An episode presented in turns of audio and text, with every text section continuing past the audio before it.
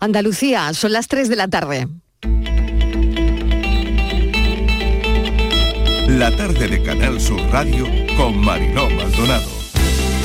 Es un día triste para el cine y la cultura de Andalucía. Nos ha dejado uno de los talentos del cine andaluz y español. Nos ha dejado Juan Diego. Con él se marchan más de 50 años de profesión, de cine, teatro, televisión, que pusieron a las artes escénicas andaluzas en primera línea y que nos consolidaron como referencia a nivel nacional e internacional.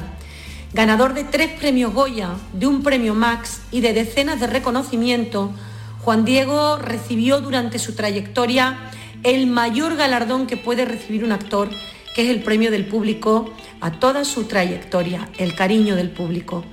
Medalla de oro al mérito en Bellas Artes, medalla de Andalucía, medalla de la provincia de Sevilla e hijo predilecto de su pueblo, de Bormujo, el recuerdo del trabajo y de la profesionalidad de Juan Diego permanecerá para siempre entre nosotros. Tenemos cifras que son históricas, 20 millones de ocupados y de ocupadas. Un dato muy importante, 9,3 eh, millones de mujeres ocupadas. Esta cifra es histórica en España. Datos muy importantes de la EPA, pues como veníamos señalando, más de 9 puntos de reducción de la tasa de paro juvenil y como está indicando también la EPA, se han creado en estos 12 meses más de 800.000 puestos de trabajo. La semana que viene conoceremos ya no una encuesta, sino los datos datos de paro registrado, de contratación y de protección social y verán ustedes que la tendencia es positiva. Andalucía es la que más empleo crea, con lo cual dentro de las dificultades que en el conjunto del territorio nacional se están soportando, creo que Andalucía de nuevo estamos por encima de la media, que es lo que siempre hemos intentado para converger hacia mejorar la economía andaluza y, que demuestra que las medidas que aplicamos son, son acertadas. Lo absolutamente injustificable es que el señor Moreno Bonilla no esté dispuesto a contestar a una sola pregunta. ¿Usted gobernaría con la ultraderecha en Andalucía y con esa candidata de vicepresidenta del Gobierno? Esto es lo que necesitarían saber los andaluces antes de ir a votar. Yo espero que no sea así, eh, pero si es así, pues lógicamente también le desearé la mayor suerte del mundo para los andaluces. Por supuesto no van a contar con mi apoyo. Usted le puede asegurar que yo con vos no voy no voy a formar gobierno ni voy a apoyar un gobierno donde esté Vox, porque Vox cree que hay andaluces buenos y andaluces malos, andaluces de primera y andaluces de segunda. Yo he gobernado para los que me votaron y para los que no. Tenemos una necesidad urgente y este Real Decreto Ley la aborda de manera directa, de manera integral, de manera eficaz. Fuera de aquí, fuera de este decreto, hay conjeturas, hay especulaciones, puede haber demagogia y puede haber falta de responsabilidad. Señor Bolaños, nos ha pedido usted confianza, pero entenderá que con sus antecedentes no es fácil fiarse del señor Sánchez ni de ninguno de ustedes. Ustedes no quieren confianza, ustedes quieren sumisión. Sí, es la familia, pero eso lo llevamos todos los jugadores. Fue una sorpresa de, del Betty que no, que no sabíamos nada y, cuando llegamos al vestuario lo vimos. Y la verdad es que eso te da un chute de, de moral increíble. Me dijo, enhorabuena, os lo merecéis y, y tú más. Me alegro mucho por ti y disfrútalo con tu gente. Sí, fue, vamos, es un orgullo, un orgullo, un privilegio. Primero por su presencia y segundo porque yo sé que él tiene raíces béticas, porque su abuela era, se me olvidó decírselo, con los nervios y la emoción. Y os queremos dar las gracias por muchas razones. Queremos daros las gracias por habernos hecho sentirnos una vez más orgullosos de ser andaluz. El Betty sus colores verde y blanco representa, pues sin duda alguna también esos colores de nuestra bandera, la bandera de Andalucía. El Betty traspasa frontera, no solamente en Sevilla, son muchas las peñas que hay por todos los rincones de Andalucía. El Betty es mucho Betty.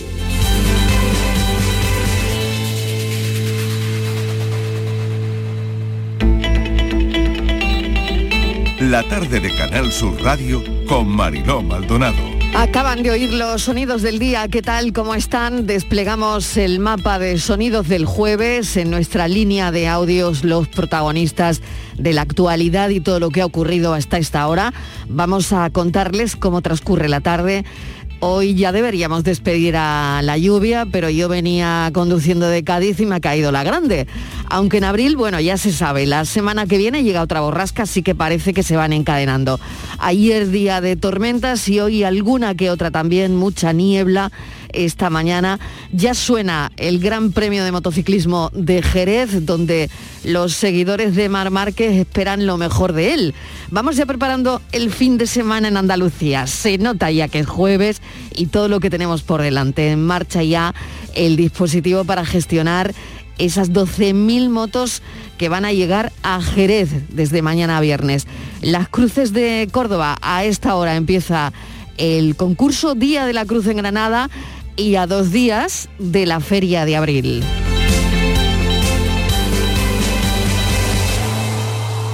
Eso es lo bueno. Y lo triste, mil condolencias han llegado de la cultura para Juan Diego, que ha muerto con 79 años. Enseguida lo vamos a recordar, hijo predilecto de su pueblo, Bormujos, donde ya han decretado tres días de luto. Hola, me llamo Juan Diego. Ya sé que a muchos les dirá poco mi nombre. Sobre todo después de haber pasado por este programa actores tan famosos e importantes que basta la sola pronunciación de su nombre para situar correctamente al personaje. De manera que yo forzosamente tengo que añadir que soy actor, que mis padres se llaman Diego y Candelaria, que soy soltero, que mi grupo sanguíneo, bueno, si sigo así, acabaré dándoles todos los datos del documento nacional de identidad. Lo que sí quiero decirles es que en la provincia de Sevilla hay un pueblo que se llama Bormujo de la Jarafe. Voy a decirlo en castellano para que lo entiendan correctamente. Bormujos del Aljarafe. Este es un pueblecito precioso que hay en la margen derecha del Guadalquivir, aguas abajo, cuando el río comienza a ser ancho y navegable. De niño miraba yo pasar esos barcos grandotes hacia Sanlúcar de Barrameda, hacia el mar abierto. Bueno, pues en aquel pueblo nací yo, Juan Diego, un servidor de ustedes de Bormujo. Y aquí lo recordamos y lo recordaremos a lo largo del programa. Ha muerto Juan Diego a los 79 años tras una larga enfermedad que, bueno, que le hacía estar medio pálido y cada vez más delgado. Pero su voz, desde luego, se ha quedado con nosotros como, como gran símbolo de todo lo que ha representado este actor para nosotros y para Andalucía. Seguimos con otras historias del día. El mercado laboral se estanca en España, el paro aumenta en nuestro país en 70.900 personas en los tres primeros meses de 2022. Ya saben que hoy ha salido la encuesta de población activa, pero en Andalucía bajó. La tasa es positiva aquí, es más, se sitúa a la cabeza de España en reducción de paro Andalucía, un primer trimestre con bajada significativa. Y según el Banco de España, los créditos concedidos por el ICO están en riesgo de impagos. Alertan de la elevada deuda pública de este país y que podríamos tener un repunte de la morosidad. Vamos, que la gente tendría que dejar de pagar sus hipotecas si esto le preocupa y mucho al Banco de España. La inflación da un alivio. Hoy también tenemos ese dato en el mes de abril, que ya saben que se disparó casi al 10% y ha bajado 1,4 puntos. Han bajado de los dos dígitos. Emoción parlamentaria, mucha. Hasta hace unos minutos que ha salido la votación clave para los próximos meses de legislatura. El decreto sale adelante la mañana pendientes del Congreso que ha votado el decreto de medidas económicas por las consecuencias de la guerra de Ucrania. A última hora de ayer el gobierno intentaba que el PP le salvara del descalabro a los que eh, sus socios podían llevarle, pero a las 10 de la mañana ya se sabía que Bildu votaría a favor. Se aseguraban esos 176 votos, así que sí, ese ha sido el resultado, 166 votos y 100 a favor y 172 en contra y una abstención. Lo hemos sabido hace unos minutos. El clima del espionaje parece que le ha complicado, pero no del todo, las cosas al gobierno, pero el decreto sale adelante. Y otra complicación no menor, Argelia amenaza con cortar el suministro de gas en nuestro país y España deriva hacia Marruecos el gas que viene desde allí. La ministra, lo hemos oído en el informativo, ha dicho que no, la ministra de Energía desde, desde mm, donde hoy se celebraba un encuentro. Así que, bueno, más tensión porque España ayer dijo que ha activado la infraestructura del gaseoducto que une España con Marruecos y ya saben que quedó cerrada por la crisis diplomática. No es la primera vez que Argelia avisa el tubo de Argelia a Marruecos está cerrado y el otro tubo, el gaseoducto por donde pasa el gas, es el nuestro, el de España, que ese sí que está abierto. Así que estaremos pendientes también de estas tensiones que no son pocas. Putin puede paralizar la industria en Europa cerrando el gas. Este es el miedo porque la lista de alternativas en Europa no son muchas, al menos para este año, aunque no paran de buscar, claro, alternativas, ¿no? Hemos visto hoy ataques relámpagos, la guerra no va a acabar con reuniones, eso lo ha dicho el secretario general de la ONU, que se vio ayer con Putin, Guterres, así que mm, él sabrá lo que dice, ¿verdad? La guerra acabará cuando Putin quiera, eso es lo que ha dicho y esa es su impresión. Lo próximo es la reunión con Zelensky, el presidente de Ucrania, y parece que Guterres consiguió que se abran los corredores humanitarios, pero la verdad es que hasta que no lo veamos, hasta que no veamos a la gente salir, difícil confirmar nada. Naciones Unidas está preparando, está preparando esa operación rescate eh, para que mm, toda esta gente que está en la acería pueda salir, ¿no? Se están preparando los equipos para la evacuación de los civiles en la acería de Mariupol. Hay un principio de acuerdo que habría que traducir en un acuerdo firme para que la gente pudiera salir ya. Se debe respetar un alto el fuego para hacer un traslado con garantías y seguridad.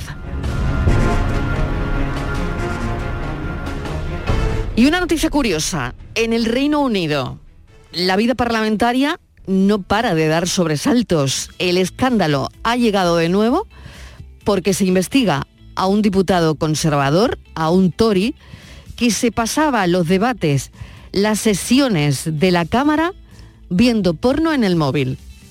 Lo han denunciado dos mujeres de su partido, vaya ambiente, ¿eh? vaya ambientito. 56 diputados y tres miembros del gobierno están siendo investigados por conductas sexuales inapropiadas. Así que fíjense cómo está la vida parlamentaria en el Reino Unido.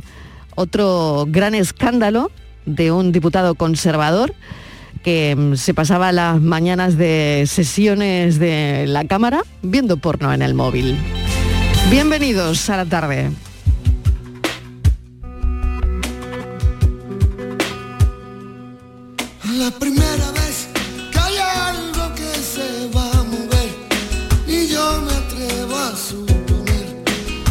Será ni dónde va, de dónde viene, pero a la primera ya lo ves que es para siempre y va a doler. No hay forma buena de perder. La vida, vida, vida viene y va.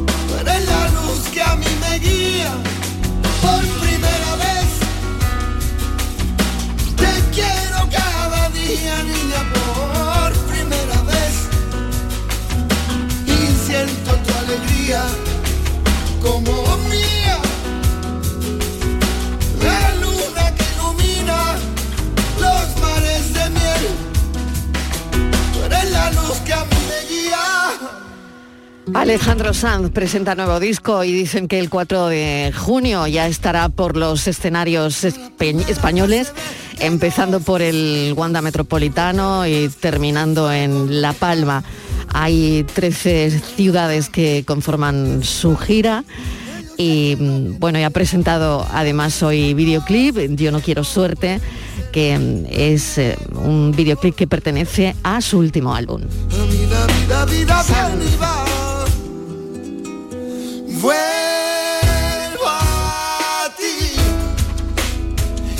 De veces vuelvo a ti.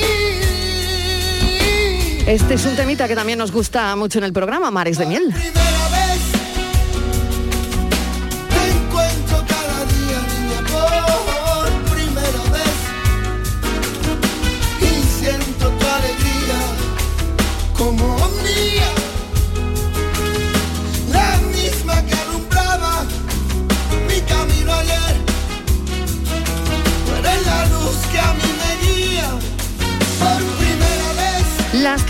De la tarde vamos a sumar más voces a esta hora para avanzar lo que haremos en el café de las 4. No vamos a hablar de las suegras, que ya lo han hecho en la mañana de Jesús Vigorra. Mucha polémica ayer, eso sí, cuando, eso sí, cuando eh, dijo el papá que tenían que tener cuidado con sus lenguas. Mm, yo no sé si ya las suegras hay que sustituirlas un poco por los cuñados, ¿no?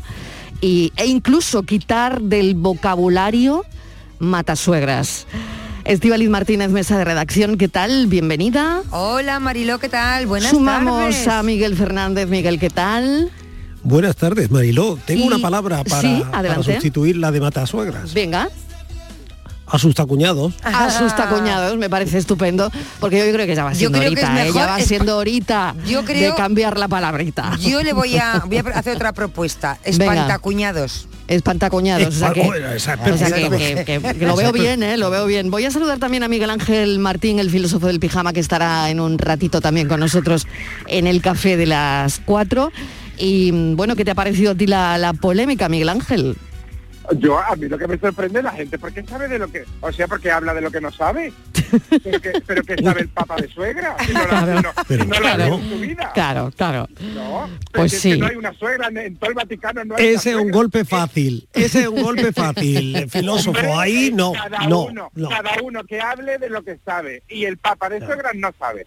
Y la lengüita que se la cuide él, que la tiene muy suelta. Oye, de los Uy, suegros no ha hablado. pero De bueno. los suegros no ha hablado, de las suegras solo. Ya está bien, hombre, ya está bien. Bueno, visiblemente enfadado Miguel Ángel Martín, hoy el filósofo del pijama con la, con la noticia. Bueno, Es que era, eh, muy fácil decir, era muy fácil decir pa- familia política, familia política. familia política. Bueno, pero... Pero, es que de pues, pues, política tú, no se habla en el Vaticano. Claro, no te claro, enteras que también de es verdad, de también es verdad. no se habla en el No, Vaticano. no, no. Claro, claro. Bueno, vamos con el tema del café de hoy. Las redes sociales eh, son personales, son el espacio en el que en teoría uno puede decir, hacer y escribir lo que quiera, pero mm, bueno, no sé, esto eh, tiene su tiene su aquel, ¿no? Pero hoy en el café de las cuatro el tema es seguir al jefe o a la jefa en Instagram, en Facebook, en las redes sociales. ¿Esto es buena o mala idea? Yo, yo te he bloqueado, Mariló, te lo tengo que Ah, directamente Yo bloqueado. directamente. Ah, vale. Por lo que pueda Ah, pasar, vale, he vale, bloqueado. vale, bien, bien, bien, yo, bien, ya te bien. avanzo, yo ya te avanzo, que te he bloqueado. Eh, viene, viene fino este, ¿eh? Va- va- vamos, o sea, preparar tila en lugar de café. Totalmente. Va- vamos a ver lo que va a pasar aquí a las 4 de la tarde. Ha empezado fuerte el filósofo del pijama, ¿eh? Ah, O sea, ha empezado fuerte y ha terminado, ha empezado Viene fuerte con el Papa y ha terminado bloqueándome a mí. O sea que, que bueno. A ver qué os parece, Estivaliz, a ti. ¿Seguir Yo- al jefe no, o a la jefa no, en yo Instagram? no. A mí eh, el jefe y la jefa, Mariló, a mí me ha dado la idea el filósofo, yo estaba ahora mismo bloqueándote también. Ah, vale, bien, bien. O sea que me he ganado dos bloqueos. No me ha bloqueado nadie en mi vida. A mí Bueno, sí, da- sí, creo que alguien. Me daba miedo pero- por aquello de... Me daba sí. miedo por aquello que igual tenía represalias, pero he visto que el filósofo ha ya lo abierto, ha hecho. ha abierto el pues melón, nada, ha para empezar los bloqueos. Pues, ya te Ale, digo. El filósofo, el Mariló- filósofo porque es un osado. Mariló es un osado fuera porque de le han podido decir, vuélvete, de vuélvete y no vengas. Oye, Miguel, tú no me mí- bloquearás, ¿no, Miguel? Yo no, yo. No, eh, ah. Mira, como soy el peloto del grupo, te he puesto tres likes. Pues, Like, Ah, mira, tú me has dado tres corazoncitos hoy. Vale, vale, yo, vale. yo no le seguiría al jefe, Pues si todavía no he publicado nada. Yo no, porque mira, Los que le ponen like al jefe Sí. son los pelotos de la clase, Hombre, claro, Claro. Ese es el debate de hoy. Probablemente. Es el debate de hoy. los que le ponen like al jefe o le dan a me gusta o lo tuitean, retuitean y muchos corazoncitos para arriba y para abajo, ¿son los actuales pelotas de la vida Total, laboral? sí, totalmente. ¿Eh? ¿Esto, Totalmente. ¿Esto ha derivado en eso? ¿eh? Sí, totalmente. A- a ¿Qué mí- foto más bonita has puesto, jefe? A mí ¿Qué no, foto más bonita? no era Marilo, ¿eh? No era Marilo. Era un jefe que me Ya. pidió amistad, creo que en Facebook. Sí. eh, y- Pedirte amistad a ti también. que no sabía. Porque lo tengo privado, Hay sí. que echarle valor, es que hay que echarle valor. Hay que echarle valor. Y directamente Sí, sí, lo sí. eliminé porque yo no Claro, sabía yo, no sabía que no le contesté vamos es que no es que hay dos opciones o lo aceptas o lo eliminas Bueno, ¿y qué pasó? ¿Algu- ¿Hubo alguna...? no que yo pensé que no se- la- cuando tú eliminas a alguien no no no cuando tú No. eliminas a alguien que no se da cuenta esa persona pero luego ya me enteré por un amigo que le que también le dije que no y me dice tú por qué me has eliminado y le digo ah es que te he visto pero yo pensaba que él no se daba cuenta porque digo a ver si sin querer le voy a dar a aceptar en alguna de estas locuras que me dan a mí que no sé lo que hago y le voy a dar que sí y luego es mucho peor salir digo no no lo elimino así no tengo Vale. error Bueno, este tema se amplía porque Ah, ¿sí? es verdad, claro, esta mañana habíamos pensado que podría ser el jefe o la jefa en Instagram si era buena o mala idea seguirles en redes sociales, si aceptas o no aceptas a tu jefe, en las redes sí eh, te pide amistad, ¿no? Pero también eh, lo podemos hacer extensivo a padres, madres que bichean el Facebook o las redes sociales de suegras. los hijos, Y abuelas y suegras. y suegras también. Y suegras que Y suegras y bichean suegros. Facebook Y suegras. Exacto, abuelas que siguen a los nietos y, y luego le preguntan, oye, eh, eh, con la que tú te has hecho la foto es tu novia, ¿eh? en fin, La bueno. clásica pregunta. mira, Exactamente. Cuando, cuando el matrimonio, la, la pareja está... También eh, lo hacemos está- extensivo a la pareja, Miguel. Sí, pues cuando los dos están en, en- en alguna red social, la pregunta clásica es, oye, ¿y tú por qué le das tanto me gusta a lo que pone el tonto o la tonta esta? Ya ahí, ahí eso Ya, es o sea que esto de- genera- el preámbulo de la batalla. Genera ahí- discusión, ¿no? Sí, y bueno, Pues mira, y- y Pero mucho- seguís a, las parejas, pero vosotros seguís a vuestras cazado. parejas. yo no Tú no, ¿no? Vale. No, porque primero hay que tener pareja Tú tampoco, ¿no? No. Yo- Filósofo, yo le, yo le- vale. Yo le Vida sigo la separada. vida en directo para que le voy a seguir la vida ¿Para qué online. encima? Claro, o sea que en las redes sociales sería interesante tener vidas separadas de la pareja. Bueno, Totalmente. pues todos estos, todo esto son ideas para que los oyentes vayan calentando motores a las 4 de la tarde. Se le vaya calentando el pico, como el Sí. filósofo. Este va a ser el tema de la tarde hoy, que tiene enjundia y que va a dar muchísimo de sí. Así que a partir de las 4 y 5 de la tarde que empieza nuestro cafelito y beso, ahí debatiremos eh, todo este asunto. Pero me quiero detener en una de las noticias del día, eh, que ha sido la muerte de Juan Diego.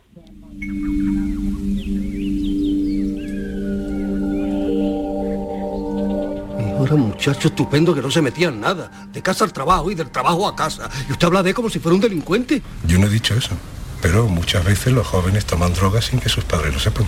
Mi hijo no se drogaba, comisario. Juan era un muchacho estudioso, trabajador, deportista. Discúlpeme, discúlpeme. En ningún momento he dudado de su hijo. Son preguntas rutinarias. Ahora márchese a casa. Nosotros nos ocupamos de todo. Pero si hay alguna novedad, Le avisaremos. Procure descansar. yo descansaré cuando los asesinos de mi hijo paguen por lo que han hecho. Juan Diego nos ha dejado y sé, Miguel, que, bueno, mm, a Miguel Fernández, Estíbaliz, que también queríais, bueno, comentar esta, esta noticia tan, tan triste. sí, Sí, la verdad se que va un, sí un hombre íntegro, ¿eh? se va un hombre comprometido, un hombre de su tiempo que conoció esa evolución del, del teatro, de aquel teatro arriesgado, que tenía que sortear la, censura, que, que- que, en fin, que estaba cerca de la, de la causa de, de la gente, para luego adentrarse en el cine, en la televisión, con esos registros tan amplios. Fíjate en este papel, eh, es difícil no Padre escuchar, Coraje. eh, en este Mm. papel, sí, en este papel de Padre Coraje lo estábamos escuchando y, y yo no sé qué, qué opinará el filósofo que, que se dedica a la profesión, pero Mm. está claro cuando un actor vive el personaje y cuando eh, un actor interpreta o lee un guion, ¿no? Es decir, Juan Diego hacía los personajes propios, los vivía, Mm. les daba vida, les confería una vida propia. Filósofo, a ver, Es, que es, es un día tristísimo. es para un todos. día tristísimo Eh, para la cultura. Mm.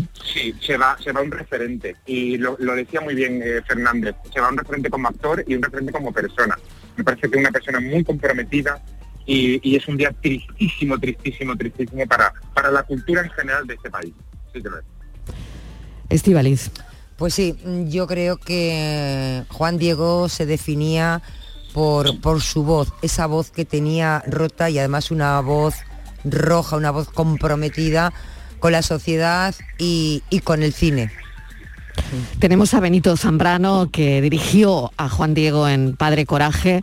Benito, bienvenido, gracias por acompañarnos esta tarde, ¿no? Esta tarde tan tan triste, ¿no? Tan gris, tan tan dura para, para la cultura y para la profesión. ¿Qué tal? Sí, hola, ¿qué tal? Bueno, pues sí, la verdad es que estamos, bueno, en un- una tarde, un día de luto, porque es verdad que lo que estáis comentando en sí del el cine, la cultura, y sobre todo la cultura y el cine andaluz ha perdido un gran referente a una gran persona, a un gran profesional y, bueno, pues nada, es lo que toca y, hoy toca llorarle y, agradecerle ¿no? la obra que ha dejado y el trabajo y, todo lo, bueno que Juan Diego nos ha dado y ha aportado un poco a- al cine español y bueno y a la cultura andaluza. Benito, ¿cómo fue tu trabajo con él? ¿Qué, qué recuerdas ¿no? en, una, en una película de una historia que nos partió en dos, además, ¿no? Bueno, que recuerdo muchas cosas, pero destacar así en- de una manera muy resumida, fue un rodaje muy duro, muy intenso, fueron 13 semanas porque hicimos una miniserie de, que fue como una gran película de cinco horas y, y lo recuerdo incansable, inagotable, eh, dándolo todo siempre, dándolo todo siempre. Es decir, Juan era generoso delante de la cámara y detrás, porque cuando se rueda una película se trabaja tanto delante de la cámara como detrás, cuando tienes que ayudar y dar la réplica a tus compañeros en los planos en que ya no estás, ¿no? Pero que estás detrás y estás ayudando. Y, mm, y yo, por ejemplo, a Juan le pedí, como era, como era ya veterano, experto y tenía una gran experiencia, siempre lo dejaba para lo último, ¿no? Porque tengo que aprovechar, en aquel momento había muchos actores en la, en la serie, la miniserie que estaban empezando, ¿no? Que prácticamente sus primeras películas, ¿no? Es decir, fue Vicente Romero, incluso José Luis García Pérez, es decir, había muchos de los, de los, de los que hoy son referentes como actores en el, en el cine andaluz, en el cine, eh, digamos, nacional, pero que en aquel momento pues estaban empezando, ¿no? Entonces el pobre Juan estaba siempre ahí, me decía, Benito, ya, porque es que me, me- claro, porque él se agotaba, él, Claro. él daba tanto fuera de cámara, era tan generoso para los compañeros, para que los compañeros lo hicieran bien, el pobre mío después terminaba agotado cuando le tocaban sus planos. Y, y bueno, lo, lo, lo, lo tuvo que utilizar ya para echar bien, y él siempre estuvo ahí, estuvo haciendo un muy buen trabajo de hombre, un profesional que nunca se yo siempre lo veía buscar, eh, no se conformaba con, con lo que con lo que había, no, no se repetía, no, no, no, no era siempre era un, personaje muy quieto, muy, muy de, estar buscando, de estar aportando, de estar dando y de, y de estar creando, ¿no? Y además compartiendo. Entonces, pues ya digo, ¿no? Tengo un recuerdo maravilloso y de agradecimiento porque eh, a mí me ayudó mucho, porque al fin y al cabo yo estaba también empezando, era mi, mi segundo Mm. trabajo después de sola, y conmigo fue un, un referente muy importante. Sin duda, ¿no? Y, y además, ¿no? Creo que hizo de esa miniserie que, que todos, eh, bueno, y que toda España supiera, ¿no? Mm, De, de este caso, ¿no? Un caso que, como decía, lo, lo vivimos eh, mucho aquí en, en Andalucía, ¿no? Creo que hemos perdido la, la conexión con, con Benito, pero bueno. sí, sí, ah, ah, es que había oído como que se había, se había cortado una, una conexión de mm, todas las personas que tengo. Bueno, tengo a Miguel Fernández, tengo a Estíbaliz Martínez, no sé si queréis hacer alguna pregunta más a, a Benito. Bueno, yo simplemente poner encima de la mesa Los Santos Inocentes, El Rey Pasmado, París Tombuctú, Vete de mí, El Séptimo Día, bueno, yo qué sé, tantas y tantas películas tan grandes, ¿no? Absolutamente, no. Y un poco lo que me estáis comentando, lo que estamos hablando, yo creo que eh, Juan Diego fue para, creo, ha sido un, un gran maestro para muchísimos actores eh, eh, españoles, ¿no? Porque él demostraba cada trabajo que lo afrontaba de una vez diferente, era un, actor que se arriesgaba, que inventaba, que creaba que cada personaje lo hacía particular. Es decir, yo creo que en ese sentido es un, es un, es un gran maestro, ¿no? Ha sido un gran maestro y, y te demuestra ¿no? La capacidad que un actor tiene de dar vida de crear ¿no? y, de hacer de cada pequeño personaje, porque él me lo decía cuando hablaba muchas veces, que no le importaba el tamaño del personaje, ¿no? Lo que le importaba era el- la capacidad y la posibilidad de que el personaje se, pudiera hacer algo interesante. Y yo creo que muchísimos actores tendrían que aprender de, de Juan Diego. Pues yo, eh, Benito Vela, buenas tardes. Él era, él era único. eh, él hizo de todo, fue bueno tanto en drama como, como en comedia, ¿no? Pero una de sus frases que yo creo que es un poco eh, la esencia, mm, una frase de él, los actores, si no actuamos delante del público, no existimos. Qué buena. Mm. Sí, claro, claro. Bueno, eh, es- eso dentro de su sabiduría, porque era Claro, un tío muy sabio, muy un culto, sabio muy viejo culto. Y, y, y sabio de los viejos andaluces, ¿no? Es de saber y del sentido común, ¿no?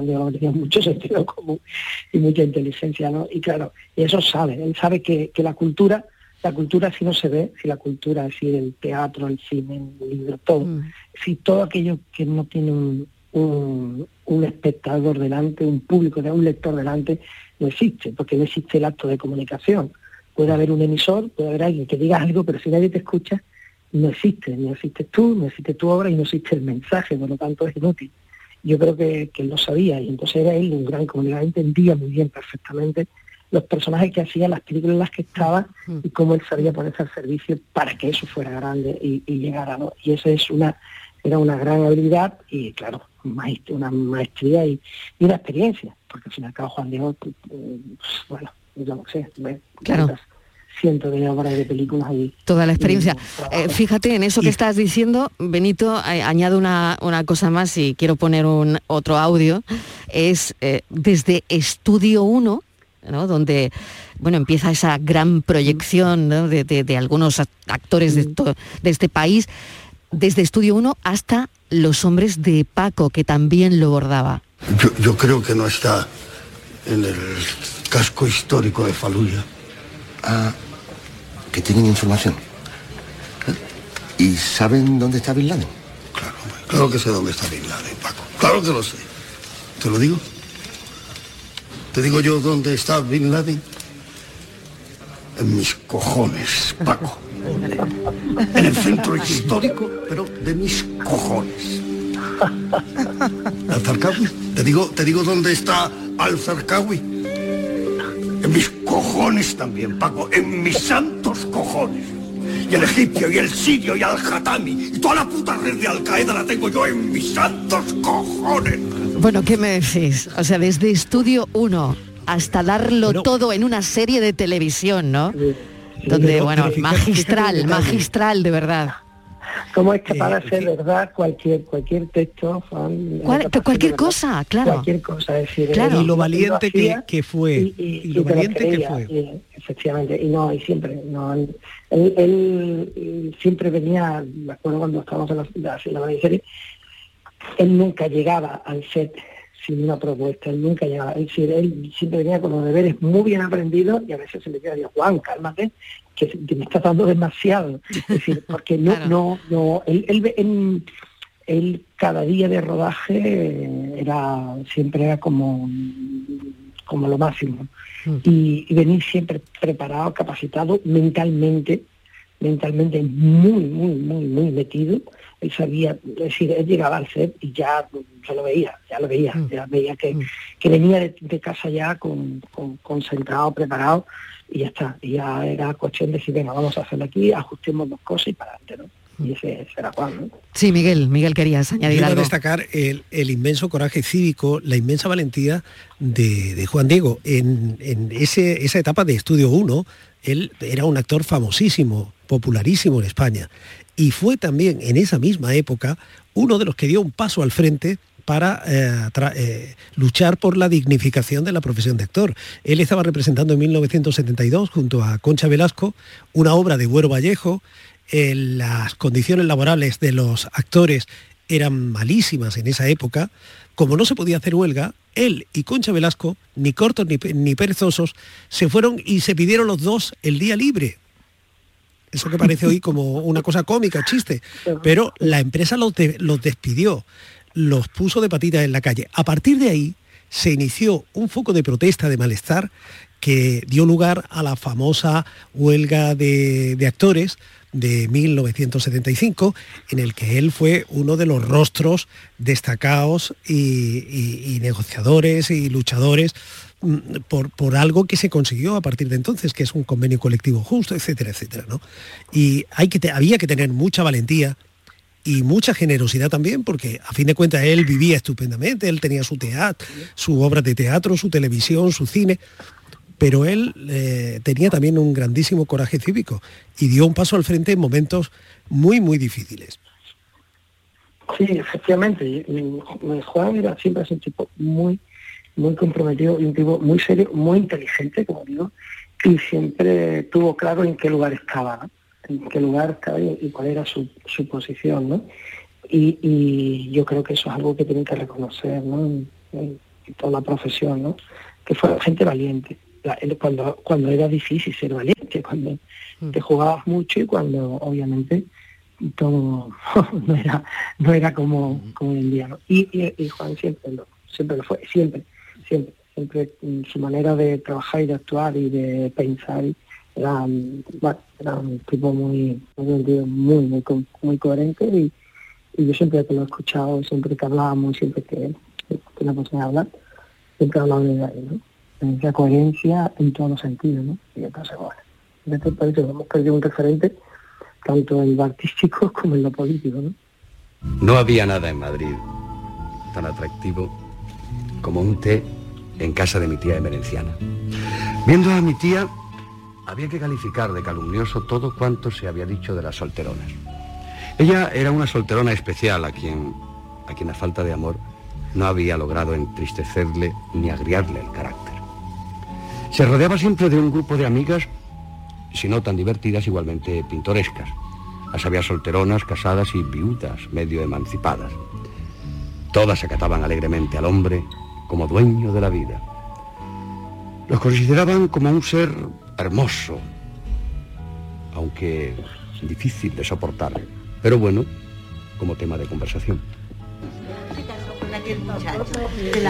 Hemos querido recordar hoy a Juan Diego, ha fallecido a los 79 años con esa voz de las más comprometidas del cine y del teatro español y le agradezco muchísimo a Benito Zambrano que nos haya acompañado porque dirigió a Juan Diego en Padre Coraje. Así que mil gracias, Benito, un, abrazo enorme, cuídate mucho. un besito grande para vosotros. Gracias. Y lo dejamos hasta dentro de un rato, Miguel Fernández. Voy a por café y a por unas pastas que Venga, por café, que el tema de las redes hoy, va a dar mucho que hablar. A ver si aciertas. Venga, pues vamos un momentito. Sé generoso, ¿eh? No traigas una. sé generoso. Una. Venga, pues chocolate para ti. Vamos un momentito a publicidad y hablaremos del latido del corazón.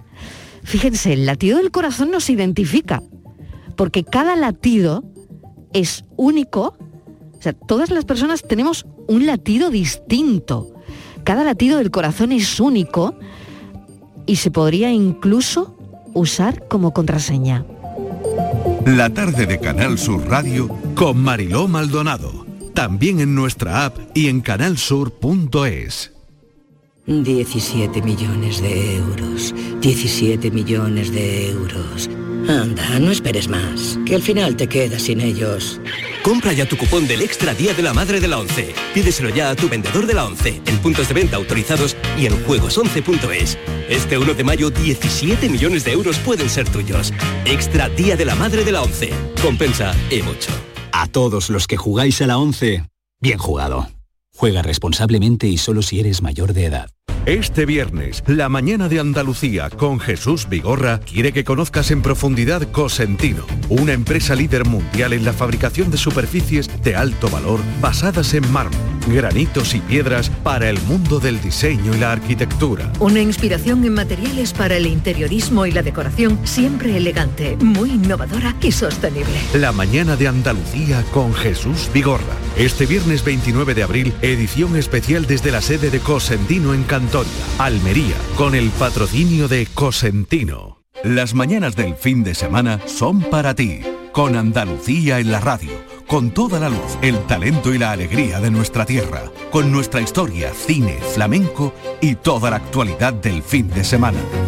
Días de Andalucía, con Domi del Postigo, los sábados y domingos desde las 9 de la mañana. Quédate en Canal Sur Radio, la radio de Andalucía.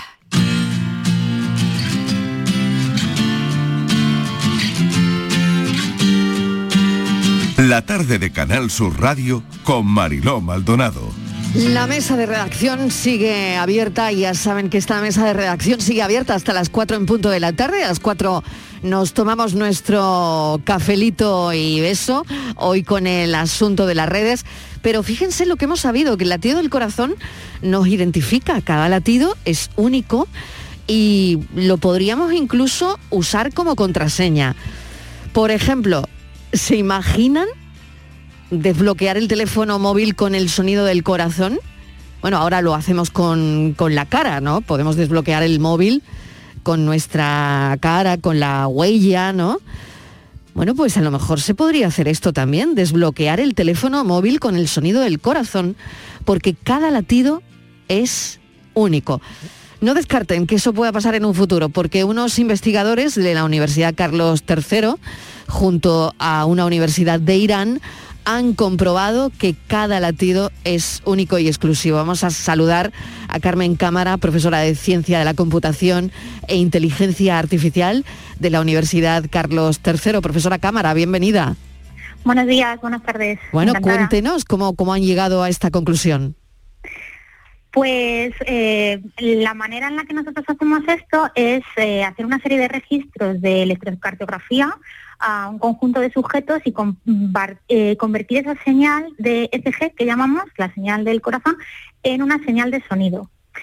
¿Y por qué lo hacemos convirtiendo en una señal de sonido? Bueno, pues en un proyecto anterior yo tuve la ocasión de trabajar con, con- en un proyecto con Parkinson y, nos comentaron eh, eh, las personas que se dedican a, a trabajar con los pacientes que eh, sería interesante pasar la señal a sonido, señal eléctrica, en el caso de Parkinson era producida por, por los músculos, porque escuchando la señal se podía determinar cuándo el paciente estaba temblando y cuándo no. Entonces esto es, es lo que nos dio la idea para utilizar la señal de electrocardiografía y pasarla a sonido. En este caso, entonces, lo que hacemos es, digamos, por decirlo de alguna manera, investigar si nuestro corazón tiene una melodía unívoca para cada uno. Si tenemos una música en el corazón que nos identifica unívocamente. Y bueno, así es lo que parece que funciona. Es decir, que cada uno tiene eh, su música en el corazón. Sí, por decirlo de alguna manera. O sí. sea que cuando se nos estropee la música, mal asunto. sí, pero bueno, esperemos que eso no suceda. Cuando empecemos a desafinar, pues mm, mal lo llevamos, Estivaliz. Sí, hola, buenas tardes, profesora. O sea que el corazón tiene, cada uno de nosotros tenemos un tono, un timbre y un ritmo eh, diferente. Y con estos parámetros, bueno, pues eh, trabajando con ellos, si esto lo llevamos, por ejemplo, a través de pulseras, que harían falta, supongo, ¿no? O relojes inteligentes, pues sería eh, un algoritmo que nos identificaría perfectamente y podríamos, pues no sé, si poner el coche en marcha, desbloquear el móvil o el que tenga casas inteligentes, subir y bajar persianas. Exacto, es decir, eh, aquí hay dos fases en el sistema. Uno es la extracción de características eh, que nosotros extraemos de- del, del- del registro de ECG. Típicamente estas características eh, pueden ser pues eh, distancias entre las ondas o características espectrales. Lo que nosotros hemos hecho en este trabajo, y hasta donde nosotros sabemos es el primer trabajo que lo aborda así, es eh, efectivamente, como dices, sacar características musicales, la dinámica, el ritmo, el timbre, el tono, porque hemos visto que funciona muy bien. Eh, y lo que para lo que nos sirve es para identificar a los sujetos y en un sistema de identificación al que nosotros queramos. Eh, efectivamente, si lo llamamos una pulsera, pues nos puede servir para abrir el coche, eh, por ejemplo, para control de acceso a edificios o instalaciones protegidas. Cualquier sistema en el que sea necesario identificar a un individuo nos va a servir este tipo de, sistema de identificación mediante CG. También, además, es interesante en que si nosotros portamos una pulsera de manera continua, nos sirve para hacer un sistema de identificación continua. Es decir, un sistema en el que no nos identifiquemos una sola vez, sino que cada X tiempo, por ejemplo, una vez por minuto, nos esté identificando. Sería además como una identificación como de presencia, identificar que el- ha entrado el individuo a, a la instalación protegida y que sigue estando dentro, porque le estamos siguiendo, eh, estamos siguiendo eh, la identificación. Bueno, esto es increíble, profesora Cámara. A mí me suena totalmente futurista, pero claro, esto ya no, no para nada está en el futuro, sino que, que esto ya lo, lo han descubierto y esto se aplicará seguramente, bueno, pues en breve. Le agradecemos enormemente que nos haya atendido porque nos ha llamado muchísimo la atención la noticia. Así que, profesora Cámara, muchas gracias. Muchas gracias a vosotras. Eh. Carmen Cámara es profesora de Ciencia de la Computación e Inteligencia Artificial de la Universidad Carlos III y esta mañana cuando hemos visto la noticia nos salíamos de nuestro asombro que el latido del corazón es diferente en cada uno de nosotros y que lo podríamos incluso utilizar como contraseña. Francis Gómez, tremendo, ¿eh? Tremendo, alucinante. Alucinante. Bueno, vamos con la foto del día, ¿qué tal? Bueno, pues hoy traemos una foto que, nos propone Joaquín Hernández Kiki, es una foto de Emilio Morenati. Y bueno, pues Joaquín Hernández Conde, Kiki, lleva más de 40 años trabajando en el diario de Cádiz, donde descubrió su gran vocación por la fotografía documental de interés social. Además de su trabajo en empresa local, imparte talleres de fotoperiodismo y ha realizado diversas muestras relacionadas con Cádiz y su idiosincrasia. Es académico de número de la Real Academia de Bellas Artes de Cádiz y premio Paco Navarro por su labor gráfica en el carnaval. La foto del día. Desgraciadamente llevamos más de dos meses viendo informativos y portadas de periódicos con la invasión de Ucrania. Todas las fotos de cualquier guerra son terribles, pero quizás esta la sentimos más cerca y nos está conmoviendo más si cabe las imágenes que vemos a diario. La escena que comento hoy, publicada por varios diarios, gráficamente podríamos definirla como un cuadro dentro de otro cuadro. El primero, una imagen de destrucción y escombro de lo que era un puente cerca de Kiev y sirve para enmarcar la escena de un pintor dando los últimos toques a una colorista copia del Guernica. En la foto que es horizontal predominan los tonos degradados. Nos introduce en la imagen una bandera azul y amarilla que ondea a la derecha y que nos guía la vista hacia la izquierda donde está la réplica de la obra de Pablo Picasso, que es el punto de interés de dicha fotografía. Sorprende que se haga arte en pleno campo de batalla. Lo hace el pintor mexicano Roberto Marque y el gran Emilio Morenati deja constancia con esta magnífica fotografía. Fotoperiodistas que eligen su foto del día. La tarde de Canal Sur Radio con Mariló Maldonado. También en nuestra app y en canalsur.es. Canal Sur Radio, Sevilla. Estrés, reuniones, planificaciones. Respira. Si eres autónomo, en Caja Rural del Sur te ofrecemos la tranquilidad que necesitas. Cuéntanos tu caso y nos encargaremos de todo. Te esperamos en nuestras oficinas. Caja Rural del Sur. Formamos parte de ti. Feria del Olivo de Montoro, del 11 al 14 de mayo en las instalaciones del Patrimonio Comunal Olivarero. Organiza Consorcio Feria del Olivo. Patrocina Caja Rural de Jaén, Diputación de Córdoba. Financia Consejería de Agricultura, Pesca y Desarrollo Rural de la Junta de Andalucía. ¿Buscas una fibra óptica que te dé más? Telecable Andalucía es tu operador local de confianza. Telecable. Fibra de 300 megasimétricos por solo 14,90 euros al mes y línea ilimitada de 24 gigas por 10,90. Contrata en Telecable Andalucía. Somos punto de venta oficial de Xiaomi. Telecable Andalucía. Conecta con lo que realmente importa.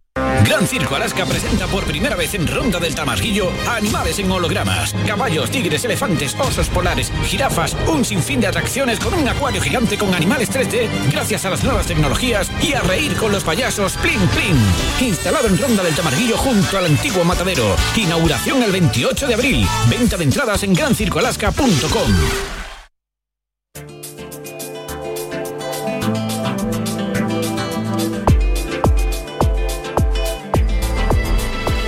Esta semana en Destino Andalucía les vamos a llevar hasta Cazorla, que está inmersa en una campaña promocional muy bonita, ser considerado como el pueblo más bonito de España.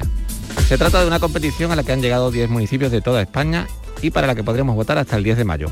Además, les contamos un proyecto llamado Explorando el Oro Azul, una propuesta turística que nos permitirá adentrarnos en el Parque Natural de Castril para descubrir cómo la acción del agua sobre las rocas ha provocado a lo largo de los años unas caprichosas y únicas esculturas presentado por Eduardo Ramos, Destino Andalucía se emite este viernes 29 de abril a las 6 y media de la tarde en Canal Sur Radio. Destino Andalucía. Un viaje semanal en Canal Sur Radio. Cada noche, de lunes a jueves, tienes una cita a la que no puedes faltar. Conmigo, en Canal Sur Radio, en el programa del Yuyu, porque siempre hay que ver el lado amable de la vida. Y de eso, ya sabes, que sé un rato. El programa del Yuyu. Te espero de lunes a jueves a las 10 de la noche. Quédate en Canal Sur Radio, la radio de Andalucía. La tarde de Canal Sur Radio con Mariló Maldonado. Estos son nuestros teléfonos 95 1039 105 y 95 1039 16.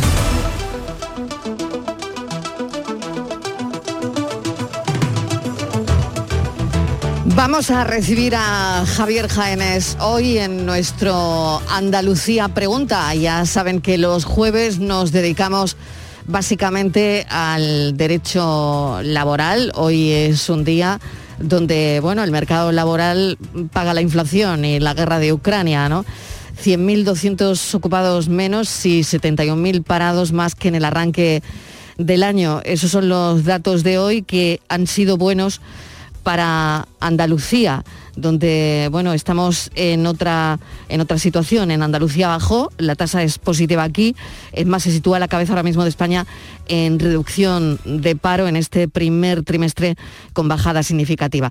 Bueno, vamos a saludar a Javier Jaénes. Javier, bienvenido, gracias por acompañarnos. Buenas tardes, muchas gracias a vosotros. Bueno, y recordar también, voy a recordar que mm, pueden llamar eh, a los teléfonos que acaban de oír y también que hay un mensaje, eh, un WhatsApp para que dejen audios 670 94 30 15 670 940 200. Bueno, hoy hablamos de, la EPA, de la encuesta de población activa. Y, y, ¿Qué te parece, Javier? Bueno, la verdad es que sí es cierto que los primeros trimestres de año eh, después de las campañas navideñas y demás, siempre suelen ir un poquito a la baja y es un patrón más o menos habitual. Pero lo que sí que ha ocurrido esta, esta vez es que los autónomos sí que han descendido muchísimo y se han destruido muchísimos puestos de autónomos. Y eso sí que es preocupante, porque España, que es un país eh, netamente emprendedor y donde la actividad del autónomo pues se ha tomado siempre mucho en consideración, eh, la verdad es que se han destruido, eh, o sea, ha perdido, el RET ha perdido 55.700 autónomos y mm, de los cuales o sea, casi 15.000 eran autónomos empleadores, quiere decir que eran 15.000 que generaban más empleo, esos han desaparecido, 25.000 eh, otros empresarios autónomos que no tenían empleados y otros 15.000 que eran ayudas familiares, que eran bueno pues familiares de autónomos. Entonces sí que es verdad que hay que hay que situarse mucho en esta pérdida de autónomos y potenciar o fomentar que vuelvan los autónomos porque en la economía nuestra son muy importantes. El resto, bueno, dentro más o menos de sí. lo casi lo habitual. Estamos manejando, Estivaliz, estos datos Sí. en la redacción esta mañana, ¿no? Claro. Sí, eh, Javier, eh, hola, buenas tardes. Buenas en cambio es muy llamativo porque muy buenos resultados para Andalucía, que ha reducido en casi eh, 46.000 personas eh, su bolsa de, parados en el primer trimestre del año. Fíjate si es importante que la tasa de paro andaluz baja del 20% por primera vez en 14 años. Está, se queda en el 19,43. Bien es cierto que la brecha laboral con relación a la media nacional todavía eh, estamos por encima porque la media nacional está en 13,65, pero que bajemos de ese 20% en Andalucía. Esto es muy importante. ¿Aquí qué ha pasado? Aquí los autónomos eh, no, no han cerrado, aquí ha habido trabajo. Sí, en líneas generales sí, porque al final, bueno, pues eh, hay mucha hostelería, hay muchísima, hay mucho trabajo directo y sí es cierto que Andalucía, eh, bueno, gracias a Dios sí que tenemos estas buenas ofertas y sí que tenemos estas buenas líneas, pero lo cierto y verdad es que al final, eh, cuando no se compensa a nivel nacional la balanza del empleo, al final, aunque aquí tú te puedas escapar un poco, pero al final eh, cuando hay alguna comunidad autónoma o, hay alguna zona que no despunta, al final hay un efecto dominó y, todo se va bajando. Sí es cierto que Andalucía es que la, ocupación hotelera, eh, el despunte después del COVID y el destino turístico que está teniendo Andalucía, tanto en la zona interior como en la zona costera es imparable y gracias a Dios parece que vamos teniendo muy buena muy buena sensación ahí. Pero bueno, en líneas generales también en Andalucía se ha perdido también eh, parte de, eh, o sea, ATA, lo que es la, Asociación de Trabajadores Autónomos, hizo un informe donde también se habían destruido bastantes empleos de autónomos y, no hay que bajar la guardia, aunque yo estoy contigo en que no son malas mm. noticias, pero, pero hay que buscar siempre que sean infinitamente mejores. Pues vamos a ver eh, cómo se puede encontrar trabajo y vamos a hablar, eh, Javier, de los titulados de formación profesional superior, porque eh, parece ser que lo tienen mucho más fácil para encontrar trabajo que los que hacen un grado. Dos de cada tres titulados en formación profesional superior consiguen trabajar en menos de un año. Esto es, esto es un notición. Sí, muy positivo. La verdad es que la formación profesional ya lleva unos años donde se le está dotando de mayor presupuesto, donde se le está dando eh, mayor importancia, mayor preponderancia y sobre todo es que socialmente eh, se le está dando mucho más prestigio del que tenía antiguamente. Yo recuerdo cuando más niño que a la formación profesional iban poco menos que los estudiantes que no eran demasiado aplicados. Claro, Y, esto tenía que cambiar, claro. Claro, este niño sirve para bachillerato, este no, este mejor para FP, para que se busquen empleo. Entonces, la verdad es que la formación profesional se le ha dado pues, pues el sitio que merecía y, y realmente es muy positivo porque es que los grados muchas veces hay una sobreformación en los grados que, la gente tiene demasiado nivel o muchas veces los empleados tienen mucho nivel para el puesto que se está, que se está ofertando. Y, y, aparte es que no hay grados con la especificación técnica tan, tan, tan importante que tiene la formación profesional. Estamos hablando en edificación y obra civil, claro, fabricación mecánica, instalación de mantenimiento de aires acondicionados, eh, en sanidad, electricidad y electrónica. Entonces, hay muchos electricistas, o sea, yo te puedo decir que estuve en, Palma de Mallorca, estuve hace un mes y medio trabajando y me decían que había una falta de electricistas en Palma de Mallorca que cualquiera que tuviese se colocaba de manera inmediata. Claro, eh, mm, es que no estaba muy potenciada la formación, por ejemplo, para un electricista y ahora mm. sí que tiene esta opción. Mm. Entonces, estos empleos de FP son buenísimos y los datos son excelentes y yo animo porque lo vemos mucho que las empresas demandan cada vez más a, personas que están haciendo la formación profesional tanto en el grado medio como en el grado superior, los ciclos medios y los ciclos superiores. Y muy, muy, muy felices, muy contentos y, animando a que la gente siga por ese camino que, que es muy bueno. De hecho, eh, tengo noticias de muchísima gente que ha hecho una carrera universitaria y después ha hecho un grado, y ha, o sea, ha hecho una formación profesional y ha encontrado trabajo más por la formación profesional que por el grado, o sea que hay que tenerlo bastante en consideración. Sí, fíjate, aquí hemos hablado de la formación profesional dual, ¿no? Que ha despegado recientemente en Andalucía, que ya contaba con, si no me equivoco, tengo la cifra en la cabeza, pero 12.000 alumnos ¿no? y, muchas empresas que se han acogido a ese sistema. Eh, porque claro, al final eh, tanto empresarios como mm, estudiantes, de alguna manera, comunidad educativa, mejor dicho, eh, es bueno no integrar los estudios en ese mercado laboral, ¿no? Porque no, se había conseguido hasta ahora, ¿no? Claro, Esto es herencia porque- de Imbroda, ¿no? Por otro lado. Sí, sí, sí, sí. Esto fue una, una grandísima apuesta de, de Javier Imbroda. Mm. Y después lo han seguido continuando y de hecho eh, ahora hay oposiciones a la- en el siguiente año 2023 oposiciones y a secundaria y muchísimas de esas plazas son para profesores futuros de formación profesional. Y lo cierto es verdad es que, que un 97,5% de los alumnos encuentren trabajo antes de un año o sea, es que es una, es una barbaridad. Y la dual, claro, es muy bueno porque los alumnos se forman en el centro de, de estudio e igualmente se forman en el centro de trabajo. Entonces, Hoy que también, y perdona Javier, eh, hemos conocido en la EPA que no despega, ¿no? El, el- el- el problema del desempleo en la gente joven, ¿no? sí, no, no. A ver, es que también es cierto que... Ha mejorado gente algo, pero nada Sí, significativo. No despega, pero no despega también porque hay una falta de formación muy importante y un fracaso escolar muy, muy, muy importante en la gente joven. Entonces, lo que habría que mirar aquí es cuántos de los jóvenes que están titulados o que están formados con formación profesional o con otros tipos de formaciones, cuántos de esos no pueden optar al mercado laboral. ¿Y cuántos de esos? Claro, el problema es que cuando no hay detrás esfuerzo, sacrificio, estudio, formación, pues es muy difícil cada vez llegar a puestos de trabajo porque las empresas eh, al- cuando tiran de currículum, pues prefieren tener a alguien con estudios que alguien sin estudios, prefieren tener a alguien con titulación que alguien sin titulación, porque total van a pagar lo mismo. Entonces, claro, eh, hay muchas personas, hay muchos jóvenes que no terminan sus estudios casi obligatorios que no tienen formación ninguna y que no encuentran empleo porque realmente es que cada vez en la hostelería te exigen idiomas. Bueno, lo dejo aquí, Javier. Sí, Hasta sí. la semana que viene Hasta porque vamos con las noticias. Hasta ahora.